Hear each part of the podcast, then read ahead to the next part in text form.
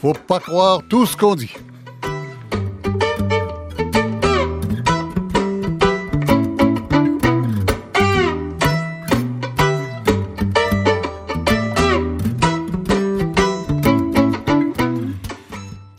Ici Michel Lacombe. Faut pas croire tout ce qu'on dit et parfois même dans la même journée.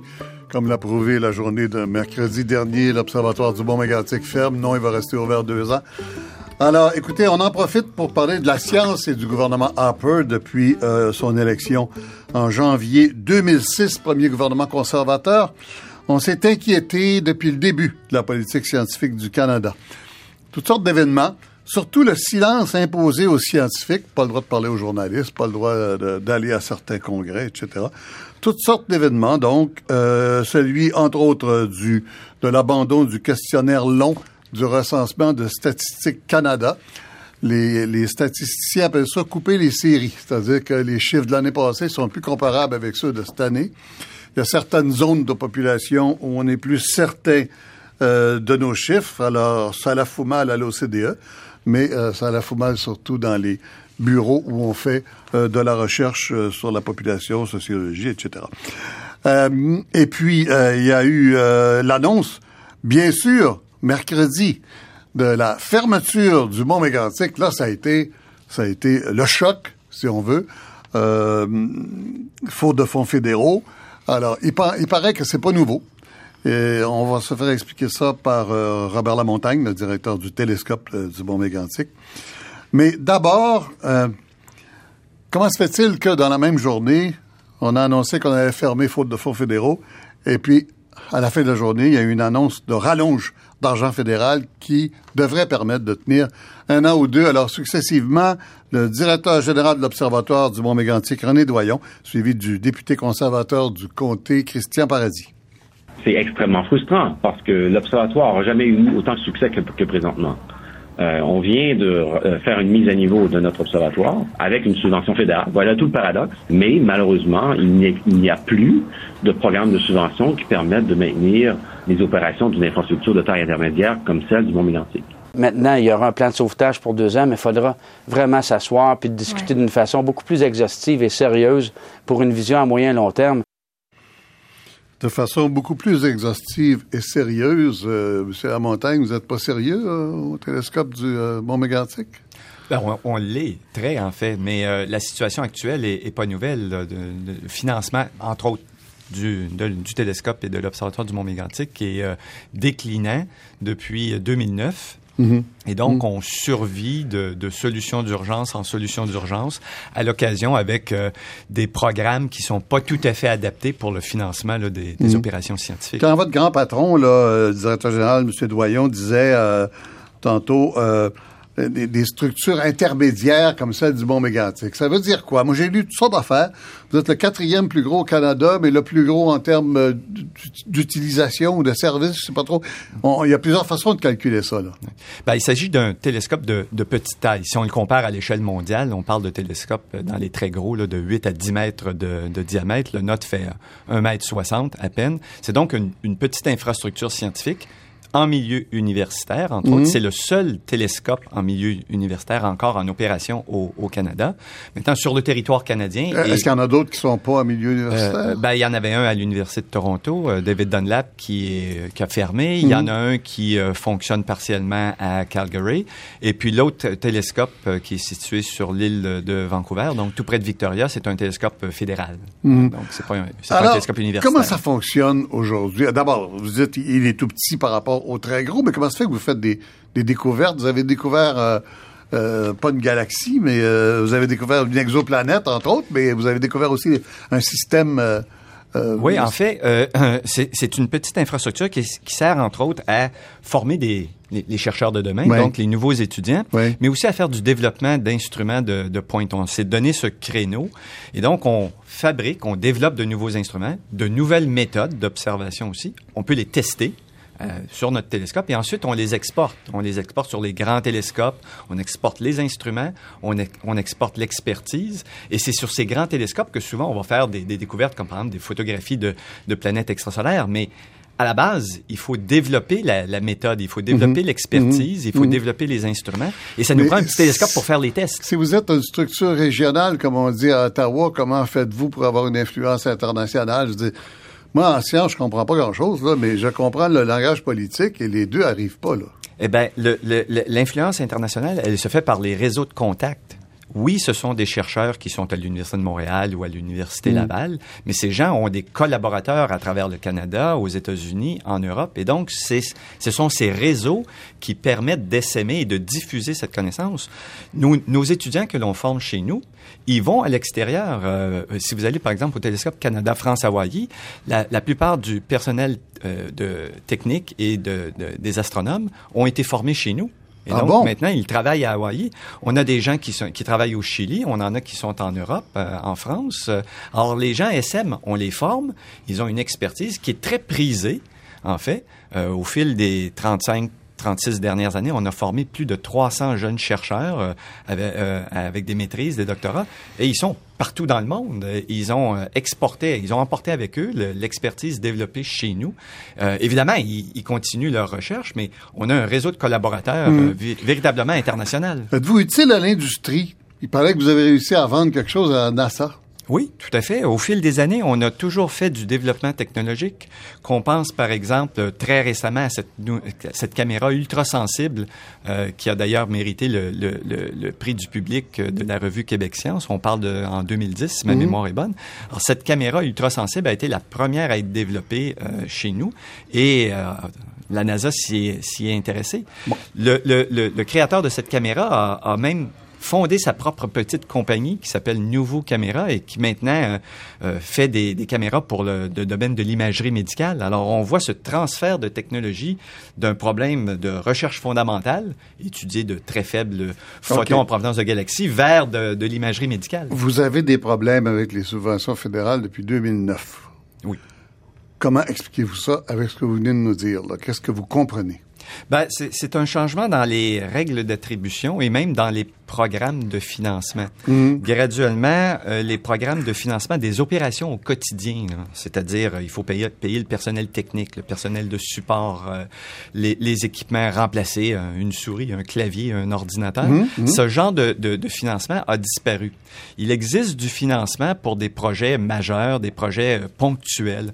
On peut construire un nouvel instrument ou faire du rehaussement, mais les opérations au quotidien, il y a presque plus de programmes. C'est pas un- un- une Mais question ce- l'on ne se dit, pas. On vous dit, vous n'êtes pas national, vous êtes régional. Vous- Là, vous me Mais, dites... mais, mais ça va au-delà de ça. Oui. C'est- que les programmes de financement des opérations, vraiment là, les, les- les- de Mhm. financer le- du personnel technique, ça n'existe même plus. C'est pas qu'on se qualifie pas pour le programme. Ah bon?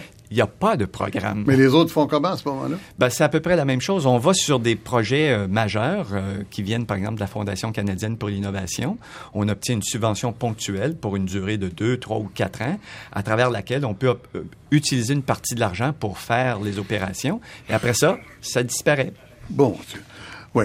Euh, autrement dit, euh, trouvez-vous des subventions privées pour euh, pour l'ordinaire. C'est ça, En, ça en qu'on vous partie, dit. le, le message est un peu là-dedans, c'est-à-dire Mm. qu'il faut toujours justifier en termes de retombées économiques euh, presque directes, Mm. c'est-à-dire pouvez-vous euh, faire un maillage avec l'industrie. Dans Mm. certains cas, c'est possible. Malheureusement pour l'astronomie, c'est un peu plus difficile. Euh, C'est c'est pas le c'est pas l'objectif premier de l'astronomie ou des, astronomes de faire des maillages avec l'industrie. On le tente, mais euh, c'est c'est pas naturel. Avant de terminer cette première partie avec vous, euh, Robert Lamontagne, euh, juste pour que qu'on qu'on comprenne bien dans le public, un télescope là, comme celui du Bon mégantic, on regarde plus dedans. Non, Hein? Il y a non. juste six nuits par année. Vous mettez un oculaire dessus pour que le public aille mettre son œil dans le télescope. Vous fait. autres, vous n'avez pas besoin de ça. Non, exactement. C'est une machine extrêmement complexe sur laquelle on branche des instruments ultra sensibles. euh, et euh, on essaie le moins possible d'être à côté du télescope, finalement, pour ne pas justement perturber l'environnement du télescope. Comment Il y a- ça? Il y a des salles Ça de le dérange? Oui. En fait, euh, le simple fait d'être à côté, surtout l'hiver, la chaleur du corps humain va rendre l'air plus turbulent, les images sont moins nettes à ce moment-là. Alors donc, on fait tout notre Hmm. Si travail. Galilée avait su ça? oui, tout à fait. Mais donc, on est dans une salle de contrôle adjacente qui, elle, euh, est isolée et Ah bon? on, on pilote le télescope à distance, on, on, a- on, a- on obtient les données avec des détecteurs euh, à distance. Vous restez là, Robert Lamontagne. Euh, on va passer à Mme euh, Louise. Ben, je vais présenter tout le monde, puis on va passer à l'autre. J'ai oublié de présenter tout le monde. Alors, il y a Mme Louise Dandurand qui est devant moi, qui est euh, présidente de l'ACFAS maintenant, mais qui a dirigé le, le centre de recherche. Euh, J'ai de la difficulté avec le nom. euh, Conseil de recherche en sciences et génie. Je ne l'ai pas. Non. Vous voulez que je, que je précise oui, un peu? C'est RNSG, c'est ça?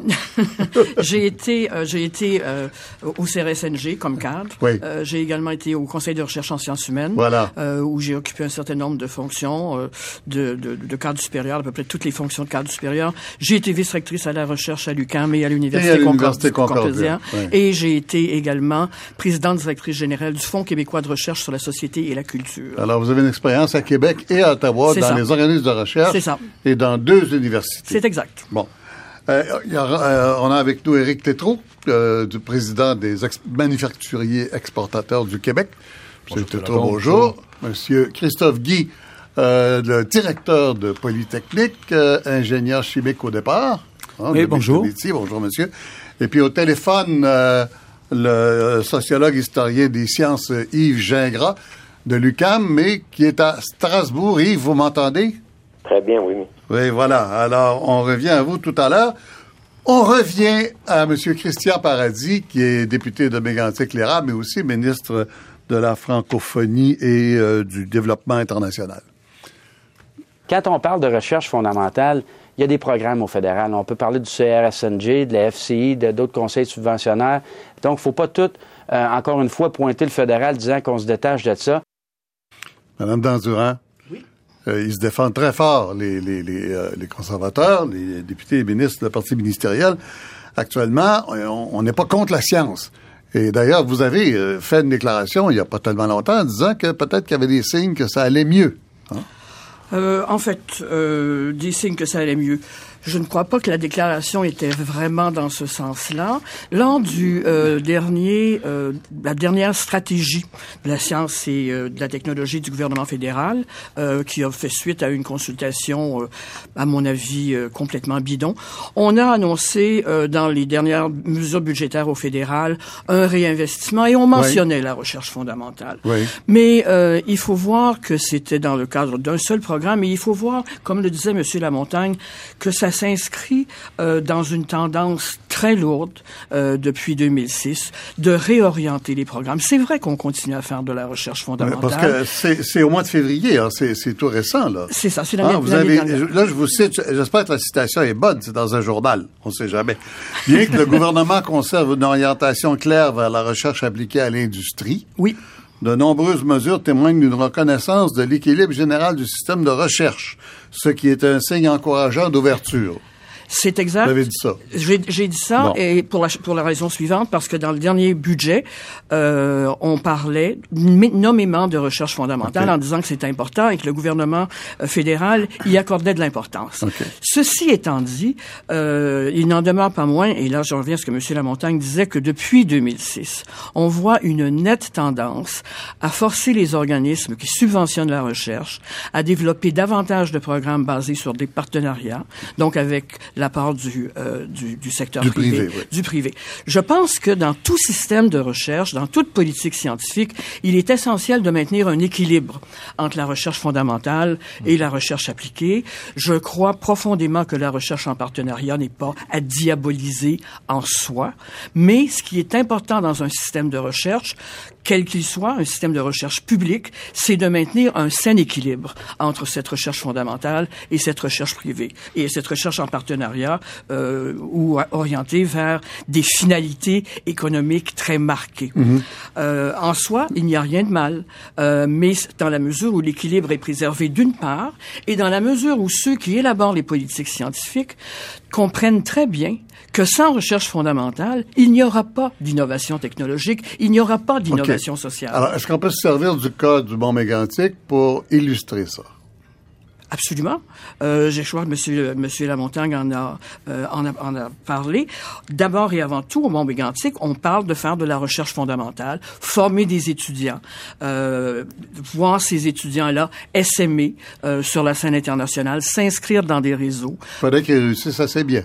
Euh, qui réussissent très très bien euh, de façon et, c'est assez éloquent euh, les succès qu'on euh, que connaît le, la, le, le, programme de formation et de recherche de l'observatoire du Mont Mégantic. Et M. Lamontagne mentionnait également le fait qu'il y a eu des retombées mm-hmm. économiques tangibles. Même et, ça. Même ça. Et, mais c'est cet équilibre-là qui est fondamental à préserver. Mm-hmm. Et sans cette, cette alimentation de recherche fondamentale, il est illusoire de penser qu'il y aura des débouchés à retombées technologiques et donc économiques. Et je pense que Monsieur Guy pourra en parler aussi en mm -hmm. parlant de la recherche appliquée qu'on fait à Polytechnique, mais où on a certainement euh, une très forte base de recherche fondamentale. Mais pourquoi le gouvernement conservateur inquiète tant? Pourquoi il? Pourquoi il inquiète tant le milieu scientifique?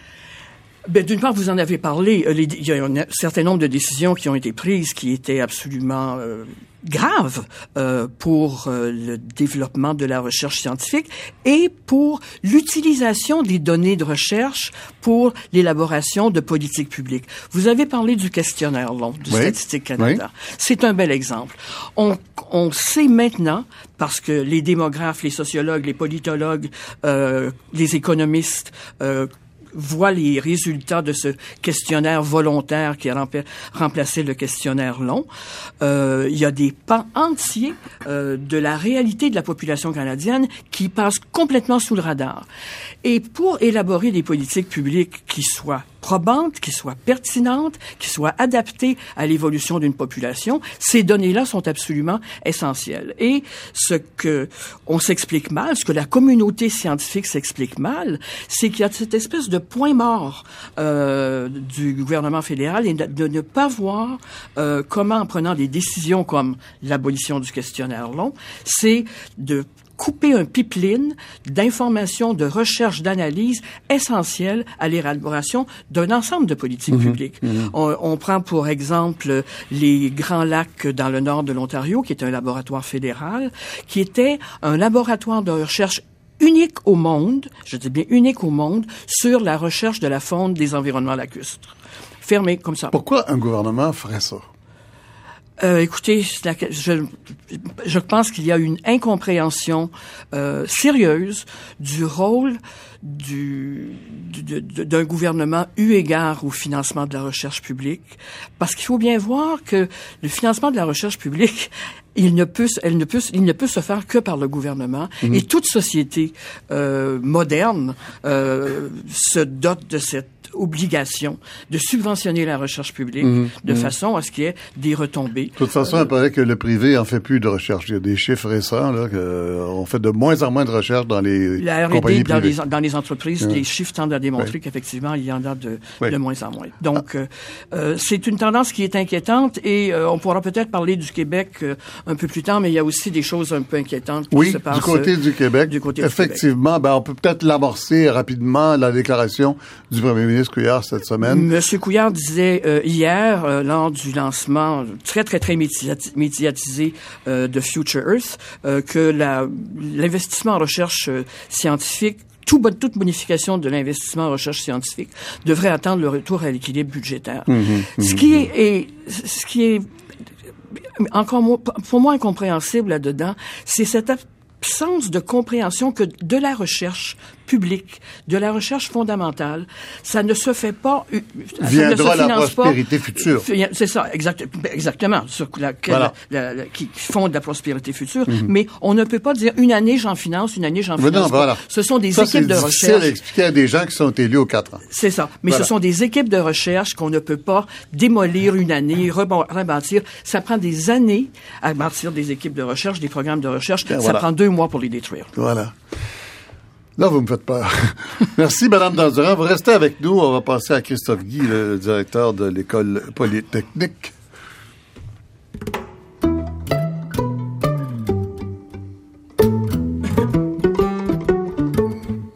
Vous écoutez Michel Lacombe sur ICI Radio-Canada, première.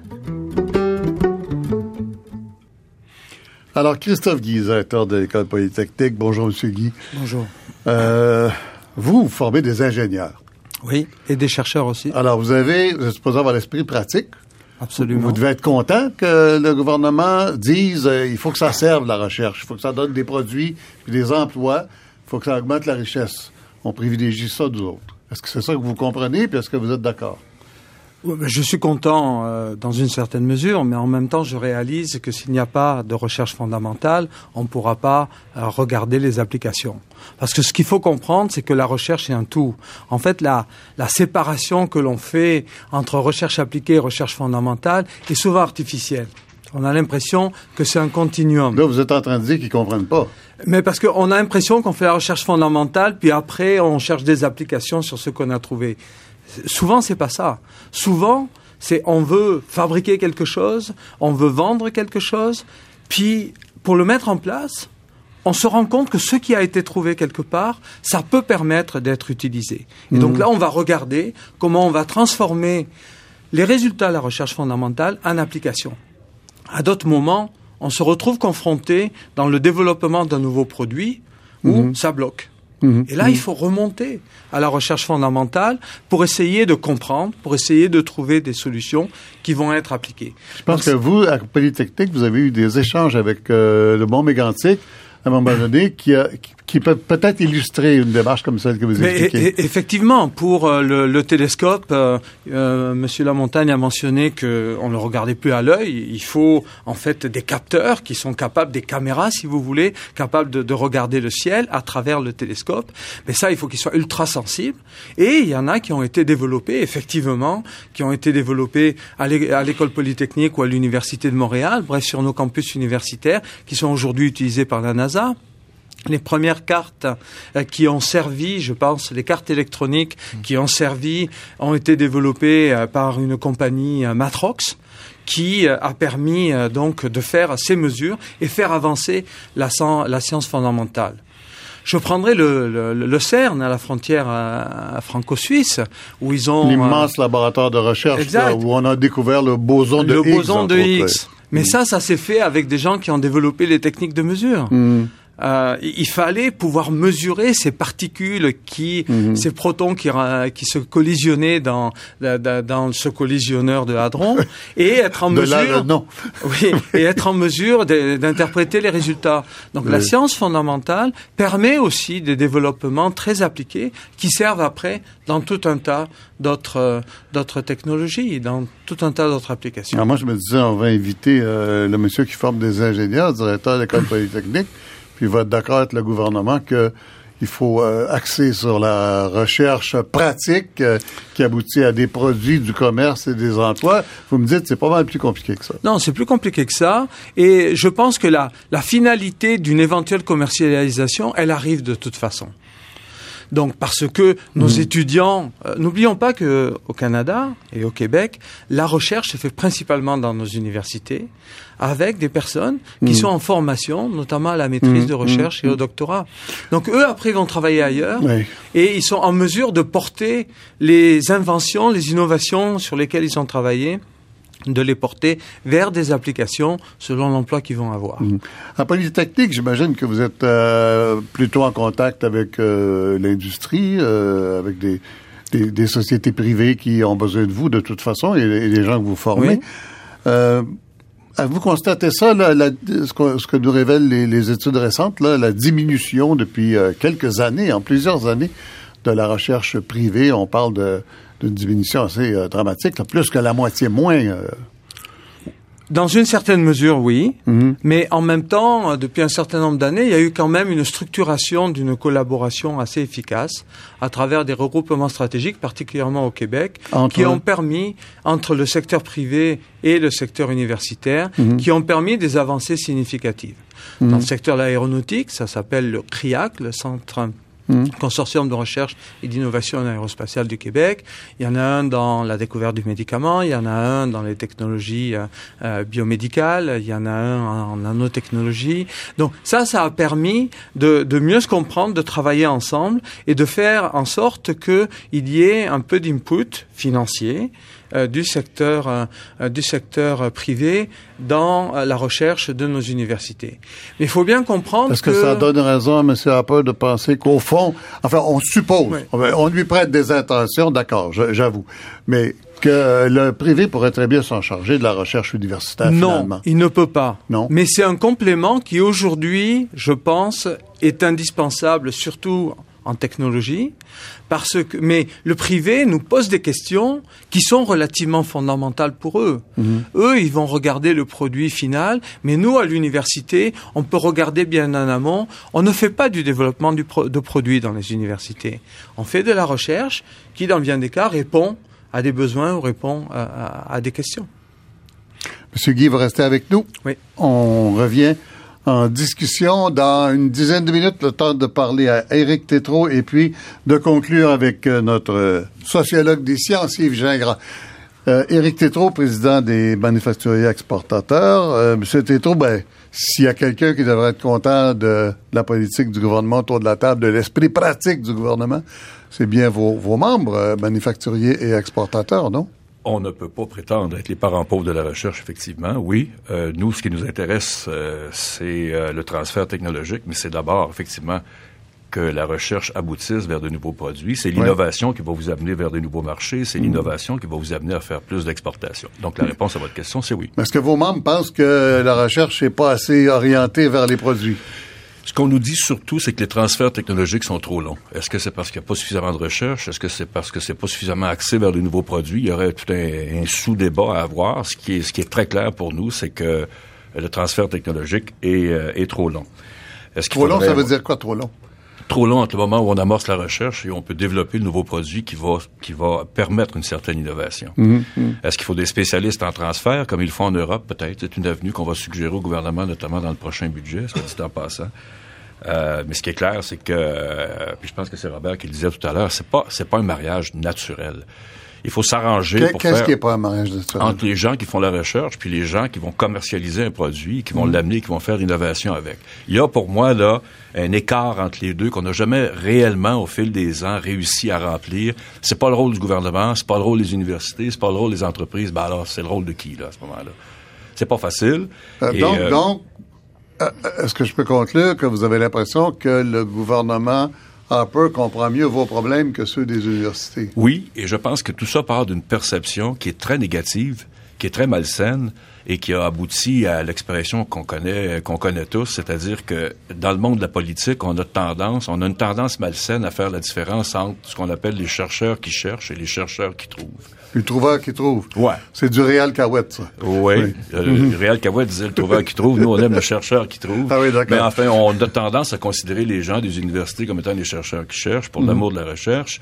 Et euh, il y a d'autres types de recherche, ceux qui trouvent et ceux donc qui sont capables de développer des applications industrielles rapides. vous étiez très attentif quand Christophe Guy parlait tout à l'heure. Est-ce que vous trouvez que il se donne un peu trop le beau rôle ou euh... Non, au contraire, je pense qu'il y a un lien à faire entre la recherche fondamentale et la recherche appliquée. Effectivement, c'est beaucoup plus nuancé que ça. Mhm. C'est beaucoup plus nuancé que ce que les politiciens euh, perçoivent, ça c'est clair.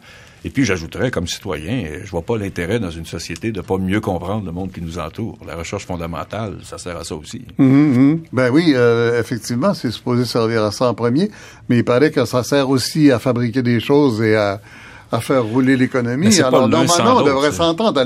où est-ce qu'on s'entend pas? Où est-ce que ça cloche entre la politique scientifique du Canada, de ce gouvernement, et le milieu? Il y a il y a une incapacité de la part des gens qui prennent des décisions en politique de voir le lien entre faire plus d'exportation au Québec comme on souhaite le faire dans deux ans et euh, continuer à subventionner la recherche fondamentale. Et ce lien-là ne se fait pas il y a suffisamment pas, il y a probablement pas suffisamment de pédagogie qui s'est mmh. fait. Mmh.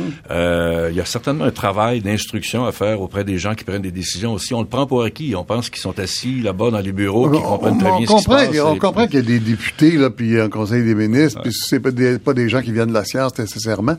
Mais ils ont du staff, ce monde-là. Ils ont plein de monde dans les ministères qui sont des scientifiques, qui sont des, administrateurs de sciences comme Mme Dandurand, tout ça, qui sont supposés être là pour leur expliquer comment ça marche. Les gens seraient très surpris de voir à quel point euh, la pédagogie est nécessaire pour chacun des secteurs d'activité au Québec, notamment pour celui de la recherche. Alors non, moi je crois pas que parce que des gens sont là, qui travaillent dans un bureau, euh, qui sont nécessairement au courant de ces choses-là, ça se passe plus au niveau de la fonction publique. Oui. Euh, des gens qui sont en contact euh, avec les institutions au Québec, ça remonte pas toujours en haut, comme on dit. Et, Ouais. euh, et, euh, parce qu'on sait probablement qu'en haut, on prend des décisions à court Ce que terme. je veux dire, là, et que vous expliquez de, euh, vous- enfin, moi, je parlais du, des, des, des personnels politiques, puis vous parlez des fonctionnaires, on parle de la même chose. La, la connaissance, elle est là au gouvernement. Il faut juste avoir la volonté de s'en servir, c'est ça. Et oui. Il faut juste avoir la volonté de s'en servir. Madame Danzurand, vous avez l'air de, de, de vouloir me chicaner là-dessus? Je ne sais pas vous chicaner, mais absolument pas. Euh, mais il faut bien voir, quand vous dites la connaissance, elle est là au gouvernement. Non, mais je disais, il y a des gens au courant qui sont dans les ministères, qui sont des scientifiques, etc., qui pourraient parfaitement informer leur ministre. Condition que le ministre écoute. Oui, mais je, d'une part, encore faut-il que le ministre veuille euh, qu'on lui dise, écoutez, Monsieur le ministre, moi je pense que. Mais aussi, il faut pas négliger un facteur, c'est que au cours des dernières années, aussi bien à Ottawa euh, qu'à Québec, Ah oui. euh, on a vu les ministères littéralement se vider de leur expertise scientifique. Ce sont des postes qu'on n'a pas renouvelés euh, parce que ça n'a jamais été prioritaire. Donc, quand il y a eu Il des faudrait une commission Charbonneau de la science? Euh, peut-être pas une commission Non, non, mais Charbonneau ce que je veux- le parallèle que je fais, c'est qu'à la commission Charbonneau, on a dit, on peut plus superviser les chantiers. faut donner ça sous contrat à des compagnies qui, après, reviennent et font, c'est la même chose en science. C'est ça que vous me dites. Vous- on s'est, on a ex- exporté l'expertise vers le privé. On a, beaucoup, on a beaucoup parlé à la commission Charbonneau du- de l'expertise au ministère des Transports Oui. et de, Oui. des, des conséquences que ça avait eu. Euh, mais dans tous les ministères, on s'est départi d'une expertise. C'est vrai dans le domaine de l'environnement, c'est vrai dans le domaine de la santé. Non, non, mais je, je vous laisse finir votre frère quand même. Oui, oui, oui, non, non, non, non, non, non, d'accord. Mais, euh, vite mais, à la détente mais, pour euh, pour revenir à ce que Monsieur disait, Oui. euh, et, et la question que vous lui posiez, l'expertise scientifique dans les ministères, Oui. elle est en voie de de, déperdition. dis- de disparition. Voilà. Yves Gingras, qui écoute tout ça depuis le début patiemment euh, de son poste à Strasbourg. Euh, bon, qu'est-ce qu'il faut comprendre? là? On est rendu à un point de la discussion où on parle de la conception d'une politique scientifique, de la capacité de le faire, est-ce qu'il y a des connaissances suffisantes ou non dans les gouvernements, et par-dessus tout ça, est-ce qu'il y a une conception générale de la vie en société qui fait qu'on peut s'entendre ou non là? Où- est le problème? Bon, d'abord, il y en a plusieurs. Il faut qu'on commence avec celui qui est à l'ordre du jour, c'est-à-dire le gros instrument qui est un observatoire. Lorsqu'on construit un instrument de- qui, qui coûte des millions de dollars, il faut déjà comprendre que c'est des instruments qui ont du- des durées de vie, disons, en gros, là, mais ça donne une ordre de grandeur, de 50 ans.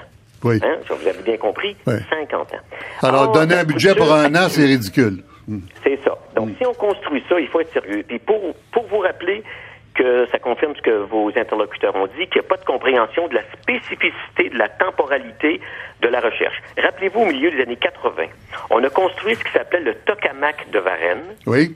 qui a travaillé pendant une dizaine d'années et qui a donné lieu à une des grandes découvertes d'ailleurs, parce que le tokamak de Varennes, ça fonctionne avec des champs magnétiques. Un des grands physiciens dans ce groupe-là était Pierre Couture, qui a développé le moteur roue.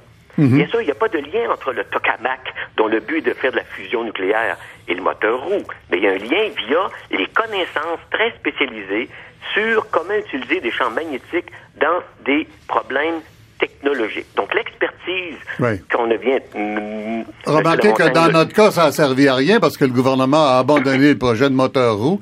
Et puis là, aujourd'hui, ça revient par d'autres pays. Oui, mais aussi, le tokamak a été fermé au bout de 15 ans, ce qui est une absurdité. Fait que là, quand on prend après 35 ans, et, on vient de dire que, par exemple, on a créé au début des années 2000 la Fondation canadienne pour l'innovation. C'est une très belle organisation, mais elle, elle- elle souffre d'un défaut monumental, c'est qu'elle n'est pas bien articulée aux investissements du CRSNG. Pourquoi? Monsieur Lamontagne vous a dit qu'il avait eu des millions de dollars de la Fondation canadienne pour l'innovation pour avoir des instruments de pointe qui leur ont permis effectivement des découvertes. Oui. Mais ce qu'il faut bien saisir, c'est qu'une fois que l'argent de la Fondation est donné, il n'y a plus d'argent pour la continuité. C'est comme vous, vous vous achetez une belle auto, mais Oui. ensuite, vous n'avez pas d'argent pour mettre de l'essence dedans. Oui. Or, normalement, dans une structure d'une politique scientifique, il faut arrimer à la fois le FCI avec le CRSNG, le CRSH, les instituts de recherche en santé, pour qu'une fois que les infrastructures sont payées et qui vont durer 20 ans, il faut que le CRSNG et les organismes disent, OK, Avez-vous une idée de pourquoi on le fait pas? Avez-vous une idée?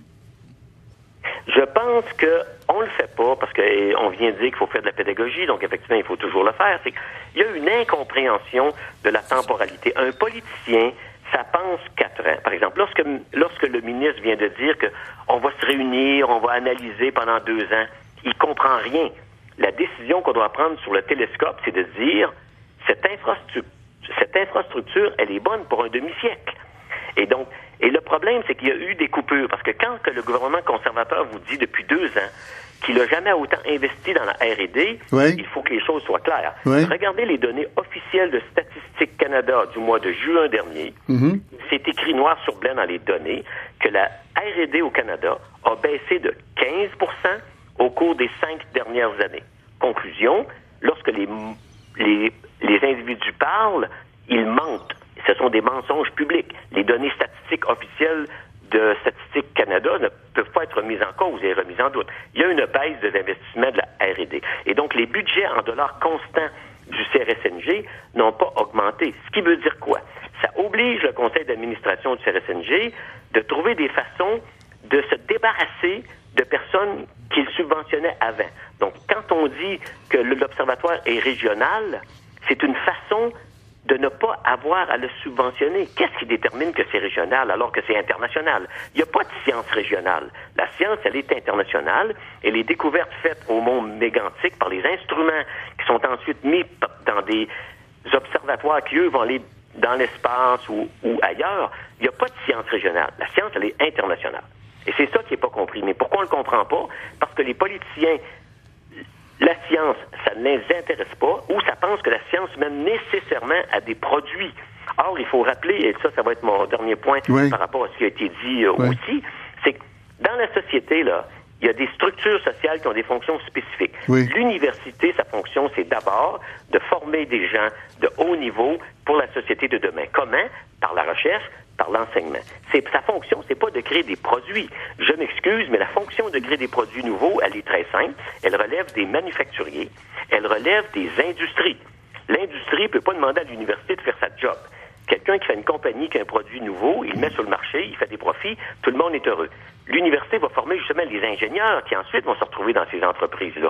Mais l'université n'est pas là pour produire des nouveaux produits. C'est une absurdité. L'université est là pour produire des connaissances nouvelles qui, bien sûr, au bout de 10, 15, 20 ans, parfois, vont trouver ensuite des applications. Dernier Mm. exemple qui est Ouais. très important. Ouais. On parle depuis 20 ans de la bio technologie. Et au Québec, on sait qu'on a eu pendant des décennies de fortes industries de biotechnologie. Mais ceux qui se vantent de faire maintenant des profits avec la biotechnologie, il faut qu'ils sachent qu'en 1953, ça a pris des physiciens et des chimistes à théoriser sur la nature de l'ADN. Ça n'avait aucune application pratique. Ça a pris exactement 30 ans pour transformer une découverte, la structure de l'ADN, en application technologique. 30 ans de recherche inutile. Pas, ça Hein? marchera pas. Il faut qu'ils comprennent ça. Oui. 30 ça prend 30 ans de recherche inutile pour arriver à, à une, une- un trouvaille utile, quoi. Voilà. Et, Euh, mais le problème, c'est que ces trouvailles oui. ne sont pas prévisibles. D'accord. Même à l'Observatoire du Mont Mégantic, on ne pouvait pas prévoir à l'avance qu'on ferait des découvertes qui maintenant se retrouvent dans des Voilà. appareils d'imagerie médicale. Voilà. Alors- Beaucoup des conséquences sont imprévues. Yves Gingras, vous restez avec nous. Dommage qu'on n'ait pas eu de réponse positive des ministres Paradis et Moore pour venir nous expliquer pourquoi euh, ils pensent comme ils pensent. Mais bon, on est un peu habitué avec Mais ce ils pensent comme ils gouvernement. pensent parce qu'ils n'ont pas Alors, d'argent. parce ils n'ont que pas quoi- d'argent et comme ils ont... ils Ouais, ont pas c'est une façon de sauver de l'argent, Ils quoi. trouvent des raisons. Oui, d'accord. Christophe Guy, euh, Oui, je diffère un, on, un- on recommence à partir d'où, là? Parce Ben, que je veux c'est- on est rendu très loin, là. On est rendu à un constat que les gouvernements, et pas juste, le, si je comprends bien, pas juste le gouvernement actuel, ont bien de la misère à comprendre la complexité de la relation entre la, la recherche universitaire et euh, le produit pratique dans l'usine. Euh, sans doute. Euh, mais en même temps, je veux revenir sur un, un élément que M. Gingras a, a, dit et qui répondra à votre Mhm. question. Les très grandes universités de recherche dans le monde, elles ont aussi euh, développent des découvertes, des inventions qui donnent lieu à des spin-offs, à des start-up, à Mhm. des entreprises qui démarrent. Donc je pense qu'il faut pas non plus autant on doit reprocher au gouvernement de penser juste en, en commercialisation, autant il ne faut pas penser que les universités elles sont justes pour faire de la recherche complètement en amont. Les universités sont là, et selon les disciplines, pour aller aussi jusqu'à la découverte. Et à Polytechnique, on est pas mal impliqué euh, là-dedans. Là où M. Gingras a par contre raison, c'est que oui, on a mis pas mal d'argent sur de l'infrastructure sans penser qu'il faut les gens pour l'opérer, qu'il faut les chercheurs Ouais. pour s'en servir. Ouais. Et ça, c'est malheureux. Mhm. Et de plus en plus, notamment au fédéral, mais c'est un peu le cas au Québec, l'argent que l'on obtient comme chercheur universitaire, souvent, il faut aller chercher une cote-part du côté industriel. Comme si c'était l'existence de participation financière industrielle qui était le gage de la qualité de la Oui, recherche qui se fait. Donc il faut vraiment préserver Peut-être pas de la qualité, mais de l'efficacité, en tout cas. oui, mais je pense qu'il faut préserver toute cette chaîne, tout, tout, Mhm. tout ce cercle vertueux de, de, de la recherche et de l'innovation Mhm. qui englobe tous les volets. Et pour ça, il faut que le gouvernement joue son rôle de financer une recherche qui ne peut pas, à l'étape où elle est faite, Mhm. avoir le soutien de l'industrie. Mm. Madame Dandurand, on a parlé d'Ottawa, on a parlé de Québec. Euh, tout le monde a l'air d'accord pour dire que Québec suit dangereusement l'exemple d'Ottawa, ou a l'air tenté en tout cas. Est-ce qu'il y a des endroits au Canada où ça va mieux, des provinces où ça va mieux? Euh, écoutez, euh, je ne connais pas le détail par, par Non, mais vous avez été des- aux, organismes fédéraux de subventionnement, vous avez dû avoir affaire à, à tout Bien, le sûr, monde. bien sûr, mais euh, il y a quand même de ça un certain temps. Mm. Euh, et euh, à l'époque, je dois dire, euh, le Québec était la seule province canadienne qui euh, s'était dotée d'un système de soutien à la recherche depuis des décennies Ah euh, via euh, le Conseil de, le, de- le FRSQ, le Fonds de recherche en santé du Québec d'alors, le Fonds FCR qui est ensuite qui a évolué ensuite en Fonds nature et technologie et Fonds société culture. Donc, euh, et ça a été un avantage concurrentiel remarquable du Québec. Il faut bien voir que euh, les, euh, les chercheurs québécois, qui représentent en gros 23% de la population des chercheurs universitaires canadiens, euh, vont chercher 27 des subventions fédérales. Ça peut aller de 33-34% Peut-être que ça agace du monde, ça se peut-tu, ça? Euh, je pense que ça, je, je ne pense pas que ça agace. Non, ça, je, ne- je ne croirais pas. Euh, ça a certainement créé euh, beaucoup d'envieux dans les autres Oui, provinces. bon. Et de plus en plus, euh, des provinces comme l'Alberta, l'Ontario, la Colombie-Britannique se dotent de mécanismes d'appui à la recherche pour faire en sorte que les retombées des subventions fédérales dans les, les, les universités de leur propre province soient maximisées. Donc, d'une certaine façon, au moment où euh, le gouvernement du Québec ne donne pas suite, en tout cas concrètement, à une politique nationale de la recherche et de l'innovation euh, qui a été déposée euh, il y a un an et demi. Euh, en tout cas, on n'a aucune indication de la façon dont le gouvernement voudra y donner suite. Euh, au moment où euh, le, le, le gouvernement du Québec prend des décisions qui, comme la, les coupures au ministère de la Faune de la semaine dernière, euh, sont inquiétantes pour la place de l'expertise scientifique au sein de l'appareil On, public. on parle d'une vingtaine de scientifiques. hein. Euh, 15 ou 20, ou Mhm. je l'ai- le chiffre exact, euh, je ne, je ne l'ai pas. On a, on a parlé de 15, on a parlé de 20. Mhm. Euh, mais donc, au, à ce, euh, au, au moment où euh, on devrait maximiser les possibilités euh, et continuer à renforcer ces, ces, ces possibilités qu'ont les chercheurs québécois à tirer euh, avantage des fonds fédéraux et aller chercher davantage que leur part, euh, on voit des signes très, très, très inquiétants sur l'indifférence euh, qui semble se manifester au gouvernement Ah du ouais. Québec, eu Ouais. égard au suivi à donner à une politique nationale de la recherche et d'innovation qui, je dois le mentionner, avait fait l'objet pour la première fois d'un très, très large Mhm. consensus, aussi bien dans la communauté de la recherche universitaire, publique Vous êtes aussi inquiète à Québec qu'à Ottawa, Mme Durand, si je vous entends Je bien? suis inquiète pour ce- de, de ce qui se passe à Québec, c'est exact. T'es, t'es trop. Peut-être répondre à votre question. euh, Manufacturier, exportateur. Oui, du point de vue de l'industrie, oui, il y a des endroits dans le monde où ça va mieux. Mm. Euh, et euh, j'insiste, je pense que la, la, la- le facteur avec lequel il faut juger de l'efficacité de la recherche pour ce qui est des gouvernements, puis je pense qu'on ne pourra pas refaire le monde avec eux, euh, c'est la question de la rapidité du transfert technologique. Lorsqu'on regarde le palmarès dans le monde de ceux qui font le mieux cet effet-là, vous avez les États-Unis, suivi de la Chine, Russie, Allemagne, Japon. Tout le monde aura compris. Ce sont des pays qui ont une tradition manufacturière. Parce qu'on comprend qu'il y a un lien rapide à faire entre les efforts qu'on fait en recherche, l'application et la création de Ouais. richesse qui vient avec pour une société.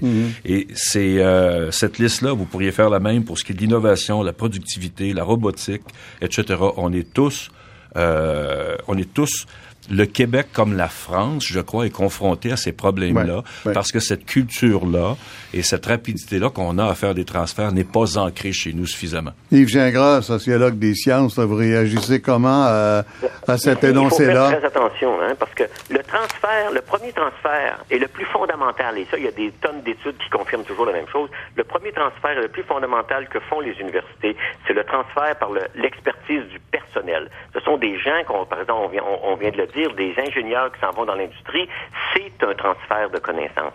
Ce, ce sur quoi j'insiste, c'est pas qu'il ne devrait pas y avoir de relation université-industrie. Il y en a toujours eu, et c'est excellent. Mais c'est, il faut pas confondre la mission secondaire et la mission première. La mission première de l'industrie, bien sûr, c'est de mettre sur le marché des produits qui vont amener des, des profits. La mission première de l'université, c'est de former justement ces gens qui vont se retrouver dans l'industrie. C'est ça, sa mission première. C'est pas parce qu'il y a quelques start-up qui, elles aussi, sont impré- impré- imprévues. Hein? Il y a personne qui pense qu'il va devenir une start-up. C'est ça, une découverte. La recherche, par définition, on recherche ce qu'on ne connaît pas. Hein, on a fait des découvertes très importantes dans le domaine biomédical. Ça donne lieu à beaucoup de start-up. Donc oui, c'est bien que les universités mettent des start-up, mais il faut faire très attention. Si on commence à dire que la fonction de l'université, c'est de faire des start-up, on fait une erreur monumentale. Et il faut dire que l'université... Un start-up, c'est une nouvelle compagnie, ça, c'est ça? Oui, oui, c'est ça. C'est que souvent dans les mondes universitaires. Parce que là, on parle un peu en code, Ensuite, il va avoir des applications. Oui. C'est très bien. c'est un Google de oublier 20 que ans. La première fonction de l'université, c'est de former les gens qui, eux, font du transfert par leur capital de connaissances incorporé dans leur pratique. Oui. C'est ça qu'on a tendance à oublier. Puis un dernier mot sur la politique scientifique. Elle doit inclure, dans le cas du Québec, on vient de le dire, la recherche se fait dans les universités. Donc, si vous organisez des programmes de recherche, mais que vous coupez les fonds aux universités, ben vous n'êtes pas mieux. Donc, il faut arrimer de façon importante une politique des universités et une politique de la recherche, c'est inséparable. Oui, Monsieur Guy. Les universités ont quand même une mission de recherche. Cette mission de recherche est, est démontrée à des succès parce que, notamment, si vous prenez, euh, je pense que euh, que Monsieur Gingras connaît sans doute les statistiques mieux que moi, mais à l'OCDE, le Canada sort très bien dans le pourcentage du PIB qui est consacré à la recherche dans les universités. Moi, je suis pas d'accord sur le fait de dire qu'on est juste en formation. On est en formation, oui, mais on a une activité euh, de recherche très importante et de contribution à la découverte. Et cette activité se fait, oui, avec des personnes qui sont des producteurs, mais en, fond, en formation, des étudiants en doctorat, Ouais, vous n'êtes pas en, contradiction nécessairement. Bon, écoutez, il nous reste euh, à même pas une minute et j'ai envie de vous entendre chacun 15 secondes dire quelque chose au gouvernement. Qu'est-ce qu'il faut dire au gouvernement maintenant? Euh, commençons avec M. Lamontagne. Ben, en fait, euh, euh, j'écoutais euh, tous les commentaires et euh, c'est clair que la on, recherche... on vous a pas entendu beaucoup pendant l'émission, mais vous Non. avez démarré l'affaire de façon magistrale avec le bon mégantic. Euh, la recherche fondamentale est- est- doit être évaluée sur des critères qui sont différents Mm. en termes de financement. là. quand on veut financer, il faut évaluer sur des critères qui sont différents de la recherche appliquée. C'est ça que vous la dites recherche au- fondamentale, en recherche fondamentale, un résultat négatif est un résultat tout aussi intéressant. Intéressant que La- le, droit à l'erreur Ben et oui. de recommencer. Ben, Ça, c'est difficile à comprendre pour un industriel, M. Tétro. hein. Continuer à investir euh, massivement dans la recherche appliquée. Si on veut faire plus d'exportation au Québec, c'est un passage obligé. Madame Dandurand. Une politique de recherche doit être équilibrée, c'est-à-dire de chercher le juste équilibre entre la recherche fondamentale et la recherche appliquée. La recherche en partenariat. Euh, je pense aussi, et je ne peux pas m'empêcher de le mentionner, qu'on parle aussi de recherche dans le domaine social et on parle aussi d'innovation dans le domaine social et toute politique de la recherche ne doit pas l'oublier. Yves Gingras, pourquoi le gouvernement comprendrait soit là? Non, il, il, ne comprendra pas parce que le gouvernement actuel est un gouvernement qui n'insiste que sur les applications industrielles, dont on vient d'entendre d'ailleurs Oui. euh, sur les manufacturiers, mais ça va vider le vivier de la recherche fondamentale et ensuite on va se demander pourquoi on comprend pas certains problèmes Alors- parce qu'on aura eu une vision à court terme. Merci Yves Gingras, Madame Dandurand, Éric Tétrault, Robert Merci. Lamontagne, Merci. Christophe Guy. Merci à tout le monde. Merci à l'équipe. À la semaine prochaine, enfin dans deux semaines pour moi.